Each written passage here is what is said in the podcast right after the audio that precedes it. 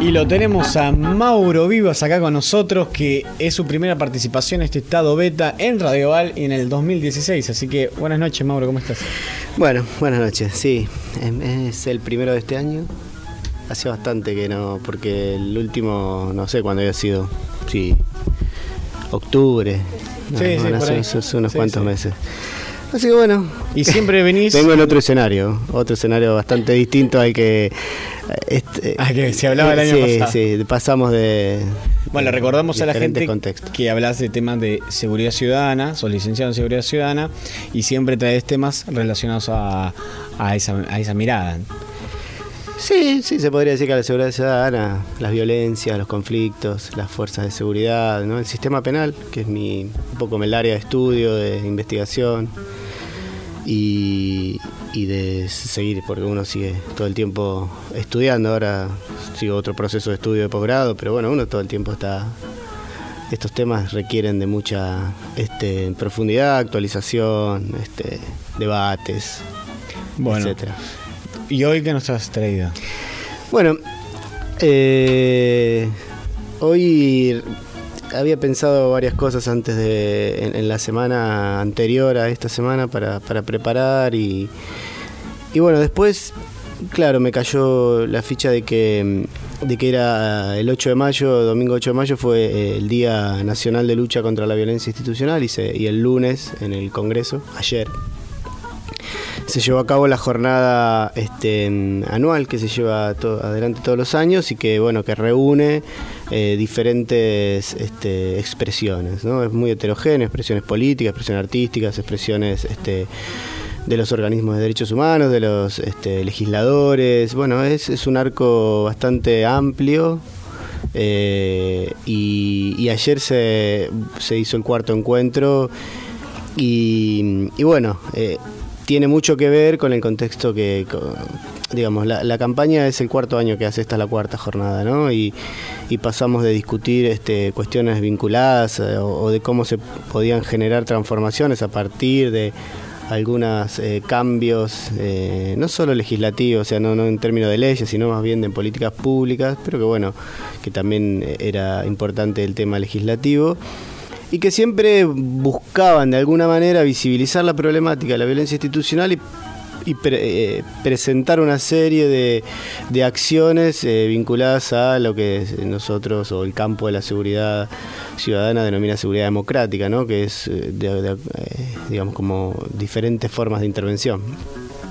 Entonces, bueno, me dio pie también para pensar, yo la primer columna que escribí, que publiqué y que está en la página web de Estado Beta y que charlamos en mi primer programa, se refería un poco a los cambios de paradigma o el debate, porque en realidad los paradigmas nunca este, uno cambió al otro, sino que siempre convivieron pero que tenía un poco la relación entre este, pensar un paradigma que gestione conflictos versus un paradigma punitivo, un, paradigma de, Mm. de pensar la seguridad en términos de orden, de orden público, de fuerza de seguridad. Eh, y ese texto que escribí en, su, en ese eh, hace Eso fue hace dos años. dos años atrás Sí. Y que, dos por tres lo chusmeo digo, mira, esto no tendría que haberlo puesto, viste que uno siempre está criticándose. Eh, me dio pie también para pensar eh, una frase que, dijo la ministra de Seguridad Patricia Bullrich hace muy poco, dijo, este, eh, estamos transitando hacia un cambio de paradigma en seguridad y ahí, bueno, obviamente que nosotros ya veíamos que el cambio de paradigma, eh, digamos, no sé si era el cambio de paradigma, pero que el otro para, el paradigma que presentaba y que le dio nacimiento al Ministerio de Seguridad de la Nación en el 2012 te- podía tener haber significado ciertas transformaciones, pero no fueron así. Entonces, bueno, hay un, digamos como que el retroceso es bastante más sencillo, eh, sobre todo cuando, cuando un gobierno de corte neoliberal. Y dijo, la nueva regla es que no se corten calles, cambió el paradigma. Si alguien lo hace, tiene que saber que va a ir una fuerza policial a retirarlos, ¿no? Es súper sencillo, ¿no? Bastante hasta de sentido común es la frase, no tiene nada de complejidad. Pero lo que está hablando es eso, cambió el paradigma, ¿no? Y cambió el paradigma en seguridad y, cambiar un paradigma eh, no es solamente este, hacer un nuevo un manual de, de intervención y, y, planificar una, una política de intervención en el espacio público, sino que es mucho más complejo que eso, que tiene que tiene mucho más que ver con los lineamientos de políticas públicas, con la forma de intervención, con los modos de resolución de mm. los conflictos, con qué estrategia voy a emplear para gestionar la conflictividad, la conflictividad social, la conflictividad este, más violenta, o digamos, cuál va a ser los dispositivos que voy a emplear en el espacio público del control social. Y eso tiene mucho que ver ¿no? con los con el proceso político que se comenzó a vivir. ¿no? Yo vengo escribiendo desde esos tiempos del 2011, 2012 más o menos, y no es que eh, hay un cambio de gobierno de corte neoliberal y que soy muy, muy crítico de eso y, militante y activista frente a eso, pero sino que vengo criticando, digamos, el, sistema de, claro. ¿no? el, sistema, de seguridad desde hace bastante tiempo atrás, eh, desde la provincia de Buenos Aires, desde, el sistema penal de la provincia de Buenos Aires, desde policía, cárceles y, justicia, eh, cómo se piensa, cómo se implementan, cuáles son las políticas públicas que se llevan adelante. Eh, pero bueno, sí tiene que mucho que ver este contexto porque hay una retirada del Estado y eso es fundamental, ¿no? Porque el Estado lejos de ser algo homogéneo, es sumamente heterogéneo, contradictorio. Y es ese estado que, del que venimos trabajando eh, desde hace unos cuantos años. Y en ese mismo estado, digamos, heterogéneo, complejo, con múltiples contradicciones, intereses, lejos de ser una, una cuestión atomizada, es al contrario, es múltiple, ¿no? Hay, hay como demasiadas, eh, en, buena salud, digamos que hay demasiadas intervenciones y obviamente convivían y estaba todo el tiempo la puja, la disputa, la lucha por esos paradigmas ¿no? de intervención, de la forma de, entender la política pública en los territorios y las políticas públicas más macro. Eh, y ahora el contexto, al cambiar el contexto, que para mí es, es como es una de las claves, ¿no? Porque a veces uno escucha, yo escucho a veces o leo, más que nada leo más diarios o publicaciones o algunos blogs eh, no estoy tan media, eh, o sea, no, me llama mucho la atención la televisión, creo que, la televisión es más, es más cazabobo, ¿no? Mm. Sí, es más como te atrapa. Sí, sí. Porque ahí se ven cosas, porque te muestran imágenes mudas, ¿no? Y aparte también, eh, yo en particular también necesito poder releer y ver, y la palabra. Sí, aparte uno puede hacer vínculos todo el tiempo, vincular a ver qué quiere decir con esto, dónde lo busco, dónde lo encuentro, dónde, con, con, qué lo vinculo, por qué dice esto. Sí, está bueno esto que estás nombrando. Y, y sale mucho, ¿no? La problemática de las cuestiones más macro, tanto de la macroeconomía como de las políticas más macro, ¿no? De incluso de desempleo, de digamos de aquellos que pueden visibilizar la problemática. Claro. Eh, pero hay otro fenómeno que está sucediendo y que nosotros lo vivimos en carne propia, le digo nosotros porque siempre hablo más en lo colectivo, en los que trabajamos en, el territorio, en los que trabajamos en, las políticas públicas, que vemos hay que se, empezó a, correr el Estado, ¿no? Hay un corrimiento, hay un, hay un, dejar hacer. Y en ese corrimiento es el desarme de políticas públicas, ¿no? Que esas políticas, justamente, lo que, lo que estaban enfocadas a hacer es no solo garantizar derechos, sino también a gestionar conflictos. Y, ese corrimiento que no está muy mediatizado, digamos, no, no, no escucho hablar en la televisión de que desaparecieron tales... Eh, Interlocutores, por ejemplo. Sí, o tales programas, o tales políticas, o, no, es todo mucho más macro, ¿no? Eh, ¿Cuánto, no sé, qué porcentaje está la levaca? Entonces sí hay una, una corrida, este, bueno, financiera, los especuladores financieros, eh, la fuga de divisa, que el endeudamiento, pero son cuestiones muy macro, que son sumamente importantes, pero son muy macro. Ahora, después uno baja a la micropolítica, digamos, y no tan micro, los municipios que son del, del conurbano bonaerense muy grandes, con mucha población, a la que gestionar conflictividad, porque uno cuando labura en el municipio trabaja en la parte de la política donde se ves cara a cara con la persona, no es que haces un diseño de escritorio y, eso después lo aplica a otro, no, vos no solo lo planificás, sino también lo aplicás, o sea, tenés el contacto con la violencia, con el vecino, con la garantía de derecho, con la lucha por la garantía de derecho, digamos. Y ese corrimiento, obviamente que va dejando lugares que si nosotros teníamos problemáticas vinculadas a la violencia institucional, a los abusos policiales y demás en los barrios, en las periferias, sobre todo del conurbano, hoy eso se está agudizando mucho más, porque al haberse corrido el Estado social, le deja más lugar al Estado penal. El Estado penal con lugar y con gestión propia, digamos, el la autogestión o la auto... Determinación de, la, de las fuerzas de seguridad es sumamente peligroso. Ya lo vivimos en otros tiempos, ¿no? Hay como repetición de hechos que son muy marcados. De los, del, yo creo que este es un neoliberalismo sumamente distinto al neoliberalismo de los 90. No es un volver a los 90. No, no, no. Yo no veo un volver a los 90, ¿no? Es mucho más complejo, porque el escenario es mucho más complejo. Entonces, en esa complejidad eh, y ante, ante el corrimiento del Estado, porque eso es el achicamiento del Estado. Y en algunos casos en donde no se ha achicado del todo, pero se ha cambiado un montón de personas, con otra perspectiva, ¿no? Es decir, nosotros queremos trabajar de otra manera. Y el trabajar de otra manera es muchas veces la burocracia de oficina. Y cuando vos no bajás o no vas a un barrio y, podés desde ahí pensar los mecanismos de gestión de conflictividad o distintos, eh, digamos, acceso a derechos de pibes y pibas, de familias, eh, eso necesariamente este, va a generar más conflicto social, más violencia y más violencia entre los barrios. ¿no? Habilita a las economías delictivas que no necesitan demasiada complejidad para nutrirse de jóvenes necesitados de dinero o de jóvenes que, que, ingresan al, mercado de consumo. Eh, y esas economías delictivas se nutren básicamente de algunas cuestiones que están como, como, puestas en discusión como en, el, en, el, vacío, ¿no? Esto, ¿qué pasó con la Chain War, la, venta de drogas? Pero, digamos, hay, hay unos circuitos de la venta de droga de otros lugares que, que no, no, pudieron ser gestionados en su momento, o, o, no quisieron, o no se pudo, o se hizo mal. En muchos casos se hizo mal, en otros casos no se pudo, en otros casos no se quiso. En otros casos hubo mucha connivencia política y judicial y policial con el tema de narcotráfico. Pero en los barrios uno ve que hay un dejar hacer y ese dejar hacer es que se recluten pibes y pibas. Y no solo pibes y pibas, mujeres, muchas mujeres. Uno hoy, y esto no está muy visibilizado en la violencia hacia las mujeres, ¿no? La violencia que ejerce eh, las economías delictivas. Con vinculación policial, con vinculación judicial, con vinculación política, que son muchas mujeres, porque el mercado de la venta de droga básicamente está administrado por mujeres. Y es muy importante porque esas mujeres después son, las mujeres que van presas. Hoy uno va a una cárcel federal, encuentra a todas mujeres que vendieron droga y que es muy probable que en esos lugares estén con sus hijos. O que les den arresto domiciliario para vivir en la casa con sus hijos y no tienen ingresos.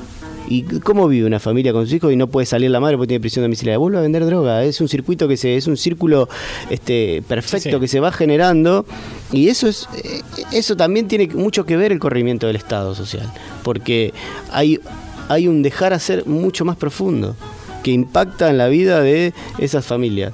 O sea, y voy a hablar de lo otro que es el ajuste, el, ¿no? el, tarifazo, las familias que. Porque a veces uno lo piensa, eh, bueno, pero aumentó este, a 6 pesos el colectivo. Sí, pero a veces en el conurbano hay que tomarse tres colectivos: un colectivo, un tren y dos colectivos. Eh, y eso significa mucha plata para las familias, sumado al todo el tarifazo. Y ante este contexto, eh, bueno, el lema del, encuentro que, se hizo ayer, ¿no? Contra la criminalización de la protesta. Digo, ante este contexto, ¿cuál es la, la reacción o la medida o la, o la que podemos hacer como ciudadanos, como vecinos, como parte integrante de estos conflictos? Bueno, básicamente nuestro derecho a, expresarnos a, la protesta y qué pasa, o sea, por qué este encuentro, digamos, el año pasado hablamos del encuentro que, vos también pudiste traer información, que, asististe, eh, y hablamos más en relación a violencia institucional en las cárceles, si no, me si no recuerdo mal, y ahora el tema de criminalizar la protesta digamos, cómo, cómo es la relación que encontramos ¿no? en, un, en un contexto social y esta es la respuesta. Sí, dijiste una palabra que para mí es clave, ¿no? que es la libertad de, expresión, porque eh, el protocolo, este, denominado protocolo antipiquete, muy, muy, muy básico, no dice demasiado, pero creo que también son las claves el no decir demasiado y ser como muy, muy amplio, muy ambiguo ¿no? Es como las no definiciones. Esto, las no definiciones dejan huecos, dejan lugares para eh, un amplio margen de, ahí de movimiento. Claro, sí, lo que no está claro puede ser el gris, el famoso gris. Sí, y eso es, muy peligroso. perdona que te interrumpa un minuto. Llamativamente hubo una manifestación impresionante sobre la utilización de la marihuana para fines medicinales. Digo, también por otro lado, eh, hay manifestaciones que se están llevando a cabo, las cuales, por ser multitudinarias, amplias en los sectores, ¿no? Y es un tema que no nos olvidemos que la ciudad, el país vecino de Uruguay tiene una política con eso.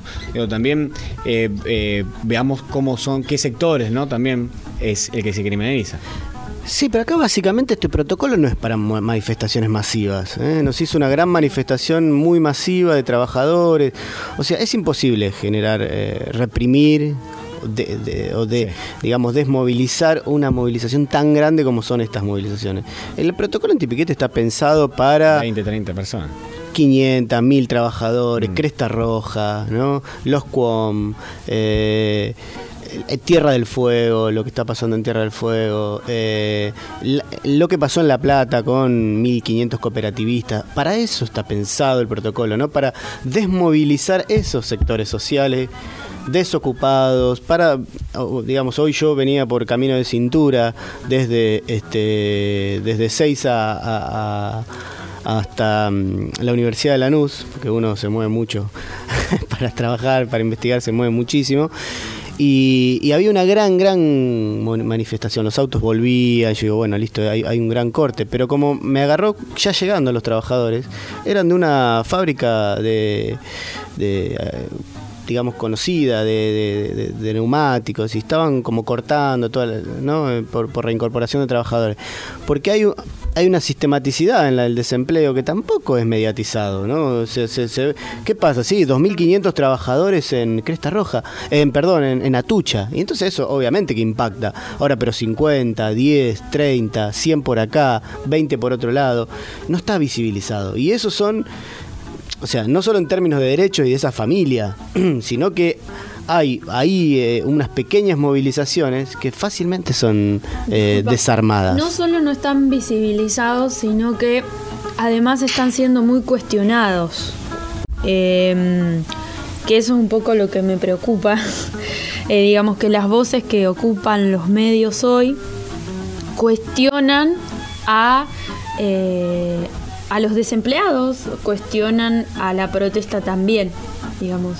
Eh, nosotros como comunicadores también tenemos que rever un poco nuestra, nuestra postura y nuestro lugar y empezar a hacernos cargo eh, más de la responsabilidad que tenemos frente al micrófono, ¿no? Em, porque qué estamos justificando con ciertos mensajes escucho en las radios como que se debate si es necesario esta ley que ahora está el proyecto de ley Antidespido. claro, ante los despidos. Y bueno, pero si el, eh, el Ejecutivo toma una medida similar, ¿para qué una ley? Y es como relativizar esto que vos decías, eh, verlo todo muy desde lo macro y no poder ir a esos casos específicos. Sí, sí. La, ahí nos divide más como sociedad. Eh, bueno, vuelvo un poco al encuentro de ayer, que estuvo muy interesante, ¿no? Fue muy heterogéneo en la composición, sobre todo porque había muchos diputados y diputadas que son de, de diferentes arcos políticos, diferentes, digamos, que no hay este, un, acuerdo general, pero sí hay un acuerdo general en relación a, la protesta social, ¿no? Porque ¿qué es la protesta social? ¿Qué significa la protesta social? ¿no? Y que es muy importante, porque a veces parece que la protesta social es cortar una ruta e impedirle que, que muchos trabajadores lleguen a su trabajo. Y eso es un problema, pensar la protesta social en términos de delito, en términos de corte de calle. Acá en Argentina se usa un argumento o no es un, sí, es un argumento penal, porque en realidad es un instituto penal que es que se sancionó eh, allá por el en el gobierno de Onganía, digamos, con el cordobazo, y todavía está vigente, que es el corte de calle, ¿no? Como una como, sí, una manifestación. Exacto, el artículo 194 del Código Penal plantea que es el código el perdón, el corte de calle. Y entonces ¿cuál es? Una es primero es trasladar un conflicto social y llevarlo a un escenario policial, ¿no? O sea, darle la gestión de un conflicto social a las fuerzas de seguridad. Ya es un primer, un primer y gran problema. Que la, digamos que el gobierno político de la seguridad se ceda y se entregue a las fuerzas de seguridad. Eh, entonces ahí vemos como un par de actores clave que fueron. Acá sí traigo los 90, que fue el rol de la justicia. Porque, digamos, no es solamente el tema de la represión en sí como, como acto violento, sino el tema es el armado de causa, la judicialización de las protestas. En, el protocolo habla de, no habla de, referentes políticos, de líderes de los movimientos, habla de líderes violentos. Cuando el líder violento avance, porque ya hay un estereotipo, hay una estigmatización previa al escenario de conflicto. Entonces yo ya defino que el otro es mi enemigo. Y las fuerzas de seguridad cuando definen un enemigo van por el enemigo. Si el enemigo es el pibe chorro, el delincuente, van por él, haya o no haya cometido delito.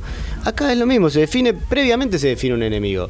Entonces yo el enemigo lo identifico, es el tipo que viene, que los movimientos sociales que vienen a cortar la calle. Y ahí también aparece una colisión de derechos. Porque esto dice, yo tengo derecho a transitar, entonces no quiero que me cortes la calle. Yo le podría decir, yo tengo derecho a manifestar, no quiero que vos pases por la manifestación. que era esto que pasaba hace unos años con que no pasaba nada. Y que hay algo en sentido común también, esta frase de tus derechos eh, empiezan donde terminan. Eso, a ver, no, existe, ¿no? no es como donde termina, donde empieza, no hay un, una, un, digamos, una... El derecho no es que empiece y termina en un lugar, o sea, y, ahí hay un, me parece que hay un lugar importante para discutir que es eh, esto de que no, no, existe, no puede haber democracia sin libertad de expresión. Y no libertad de expresión de expresarse en un micrófono, de la expresión, libertad de expresión individual, no, pero yo puedo hablar, pero a mí nadie me calla, puedo decir lo que quiero. No, no, hablo de la expresión colectiva. Porque, digamos, las manifestaciones sociales, la protesta social está vinculado a eh, de que hay derechos que se están violando, de que hay derechos que no se están garantizando. Y cuando pasa eso, digamos, es muy, es muy difícil eh, pensar en que, en, que esa gestión de, esa, de esos no derechos o de ese conflicto lo solucione o lo gestione una fuerza de seguridad. Sobre todo una fuerza de seguridad que está instruida para decir despejen como sea porque hubo un protocolo de, cómo actuar ante manifestaciones sociales que se, lo, construyó la ministra Nilda Garré, que es sumamente interesante, pero, pero sumamente interesante y colectivo, ¿no? porque se, fue, junto a organizaciones sociales, a, organizaciones sociales de las más diversas, desde las más este, antiestatales, aquellas que son más de la izquierda como combativa, que, que, que no, no quieren este, tener muchas relaciones con el Estado central, que lo ven burgués, capitalista, este, violento, desde esas hasta algunas más cercanas a, los gobiernos kirchneristas. Y fue muy amplio, muy consensuado, muy trabajado. Trabajó el CEL, trabajó la Comisión Nacional Provincial por la Memoria, trabajaron los organismos, eh, también diversos en los organismos, ¿no? las líneas, distintas líneas de madres que algunas no, no, no, no, compartían la política de derechos humanos del gobierno, bueno, como muy diverso.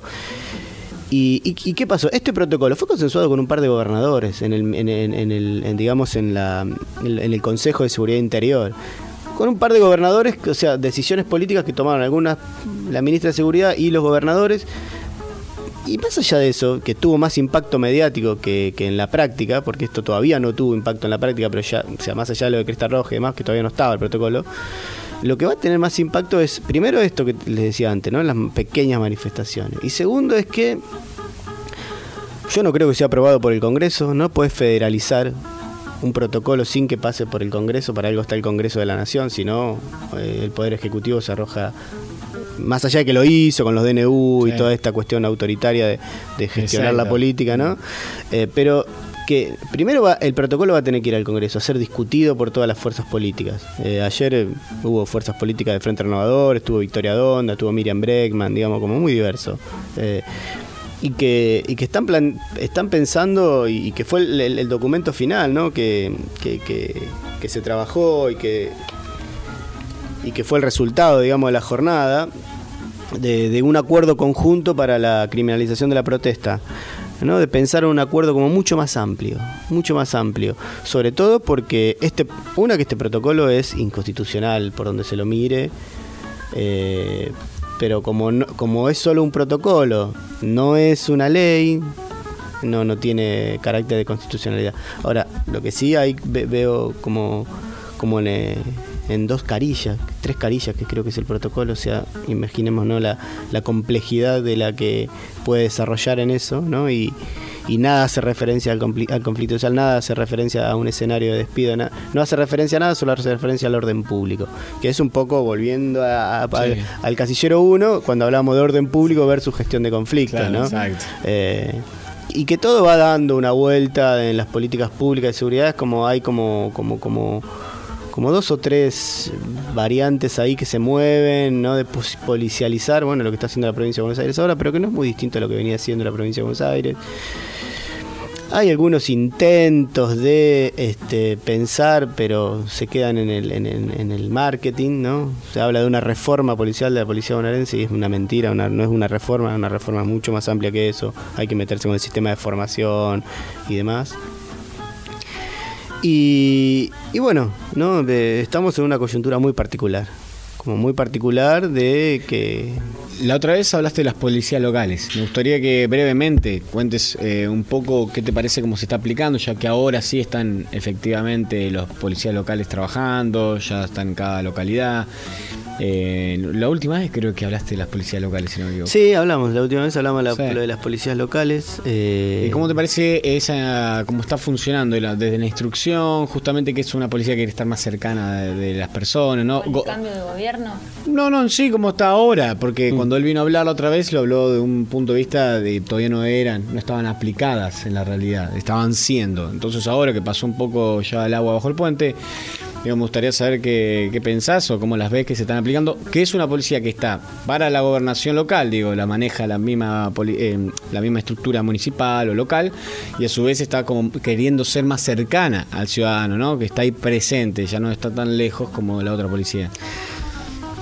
En ese aspecto yo no, no sé, no, en la universidad se está trabajando sobre una evaluación de las políticas públicas en relación a las policías locales, ¿no? Yo no estoy participando de eso. Lo que sí, de, lo que me toca, y porque también fui formador de, algunos policías locales en la Universidad Nacional de la Luz, eh, yo, digamos, al principio lo veía ¿no? como un carácter de incluir a, digamos, que la formación se desarrolle en un contexto que no sea en un contexto policial. Claro. Me parecía como muy importante. No porque las fuerzas de seguridad no tengan espacio, no sepan cómo hacerlo, saben cómo hacerlo, saben cómo hacerlo bastante bien, pero eh, me parecía que el lugar que ocupaban las universidades era muy importante.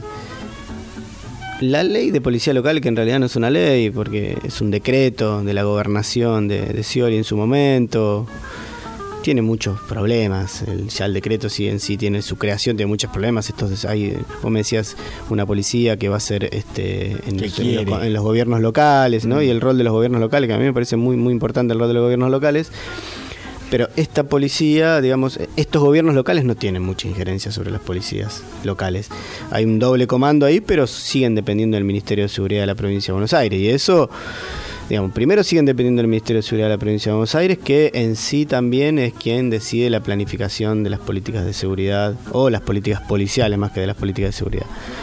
Y por otro lado, me parece que es una policía que a la fuerza la hicieron convivir con una policía bonaerense que tiene una enormidad de problemáticas, que está, bueno, que he hablado mucho sobre la policía bonaerense pero que ha absorbido en cierta manera, eh, digamos, el, control y el, funcionamiento de las policías locales, que tal vez acá en Giles no sé cómo funcionan, no puedo hablar ni de acá ni de las localidades más chicas, sí en el conurbano tiene tiene ciertas problemáticas, porque, mm, digamos, uno puede trabajar mucho en la formación de base, pero esa formación de base es una parte, es una parte muy pequeña de la formación de un policía. En la formación de un policía funciona ¿no? esto de las prácticas institucionales, la cultura policial, de cómo, cómo se transitan. La articulación en el lugar. Exacto, ¿no? ¿Qué, es lo que te transmite? ¿no? Hay una transmisión muy fuerte del, oficio. Sí, hay una, hay una transmisión cultural y hay un saber hacer, hay un oficio, mm. hay una forma de intervenir sobre el conflicto que es muy fácil de, transmitir, ¿no? Y que, y que también tiene, este, yo ahora estoy dando clases en el, en el Servicio Penitenciario Federal, ¿no? Una licenciatura que tiene el Servicio Penitenciario Federal.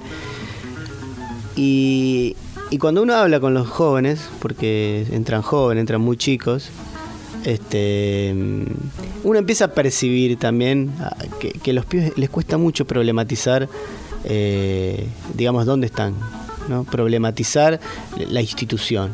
Porque no va a haber una reforma policial integral, no va a haber una reforma del sistema de seguridad si no es desde adentro de las policías, con policías conscientes de esa transformación. mejor, ¿no? Eh, que por ahora lo veo como muy, muy verde, menos en gobiernos de corte neoliberal o conservadores, ¿no? que, utilizan la fuerza de seguridad más para para, la, para, para aplacar el, conflicto social y, ¿no? y, y tal cual. Así que bueno, no, les tengo mucha fe a los policías locales, no por los pibes y las chicas, los chicos que, están en la policía, que en muchos casos de, Lanús los, los, conocí, los conozco, se acercan a la universidad para saludarnos y algunos este, empezaron algunas carreras universitarias, por, para, pero sinceramente si no hay una ley debatida en, el, en, la legislatura provincial acerca de una que le dé un marco normativo a, los, a, los, municipios, que le dé presupuesto y que le dé cierta independencia para gestionar e, esa policía local y entender la conflictividad, este, va a ser muy difícil. Y otra cosa es que los gobiernos locales tienen que empezar a preparar a aquellas personas o formarse o formarlas o hacerlas que se formen en relacionado a un tema de seguridad, porque siempre termina siendo un ex comisario que conoce cómo se manejan las policías o un ex gendarme o un ex prefecto que conoce cómo se manejan las fuerzas de seguridad. Obviamente que esas, ese conocimiento y esas prácticas están vinculadas con su trayectoria dentro de la fuerza, entonces hay un, hay, hay un saber, hay una expertise en ese manejo que es muy, en, ciertos casos es muy peligroso. Pero también hay un conocimiento de, de, las economías delictivas que le dan cierta legitimidad para, para, para manejar eh, esas políticas. Interesante seguir el tema de lo que va a pasar con los gendarmes de este Time Warp y no sé qué, que parece que estaban todos muy involucrados, ¿no? Bueno, es interesante ver qué va a pasar con eso. Ahí se destapó una caja de Pandora, me parece. Vamos a ver qué, qué va a ocurrir. Sí, muchas informalidades. Yo veía un pequeño. muchas informalidades, ¿no? Prefectura. Sí, sí, sí, prefectura, ¿no? Veía muchas informalidades, ¿no? Esto de secuestrar droga y guardarla en una bolsa y después ir y llevarlas a, dónde? A un, digamos, a un, a un juzgado, decirle, mira toda la droga y, quiénes son, de a quién se la sacaste. O sea, ¿de dónde está la persona? Porque es hoy en la actualidad con esta ley de drogas que tenemos que es antiquísima y que no sirve y que mm. solo trae más violencia, más muerte, este y pibes presos y, y persecución, este hoy tener droga encima es un delito todavía, ¿no? Todavía es un delito. Entonces, sí. entonces es un, ahí se abre un abanico también de decir la informalidad con la que se manejan el sector privado con el mm. sector público, ¿no? Yo puedo tener a la prefectura custodiándome el boliche, secuestrando drogas cual si fuera un seguridad privada y no haciendo nada. Por eso, o haces una intervención judicial o no haces nada. Pero eso que hicieron en el medio es hasta bochornoso. Sí, no, no, por eso. bueno, y al final no sé dónde había quedado una bolsa, anda por ahí, la fueron a buscar y tenía las drogas. No como. Y cómo puede, esto que se habló el otro día me pareció buenísimo, cómo puede un privado contratar una policía que se. Digo, ahí hay toda una, una cosa ¿no? incomprensible, ¿no? ilógico. Así que por eso me parece que es un tema interesante ver cómo va a reaccionar los organismos pertinentes en ese tema. Mauro, ¿algo más?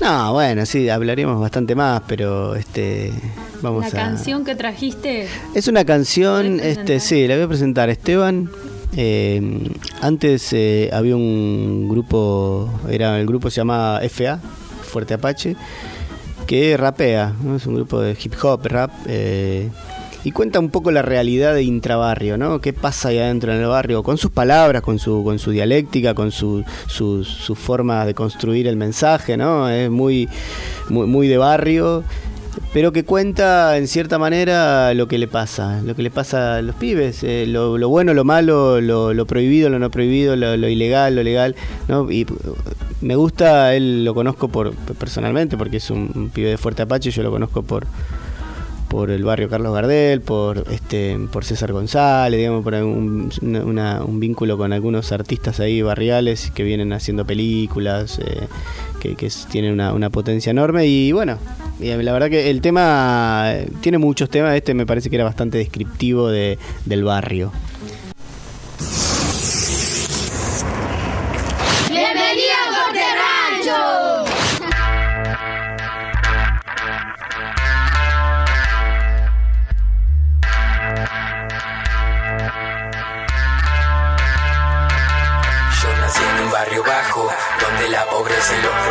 Hicieron crecer. Hay donde uno se curte que en el frente de batalla uno hace lo que tiene que hacer. Porque el sol sale, el barrio se ilumina, nadie regala nada y hay que ganarse la vida.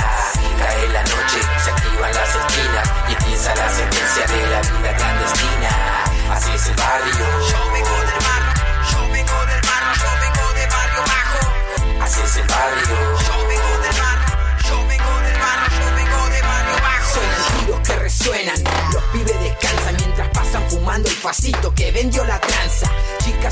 Atrevidas se hacen piercing en la panza. Madres que se quejan porque la plata no alcanza. Nombres de los finados. Altares con velas y fotos del pibe nombrado. Cumbia, cachivache y humildad por todos lados. La vida todo ritmo de pobres crucificados. Hijos olvidados, sueños que murieron. Historias de amor fugaz de familias que no existieron. Atracos de película de pibes que perdieron. Buscando tapar con plata todo el daño que sufrieron.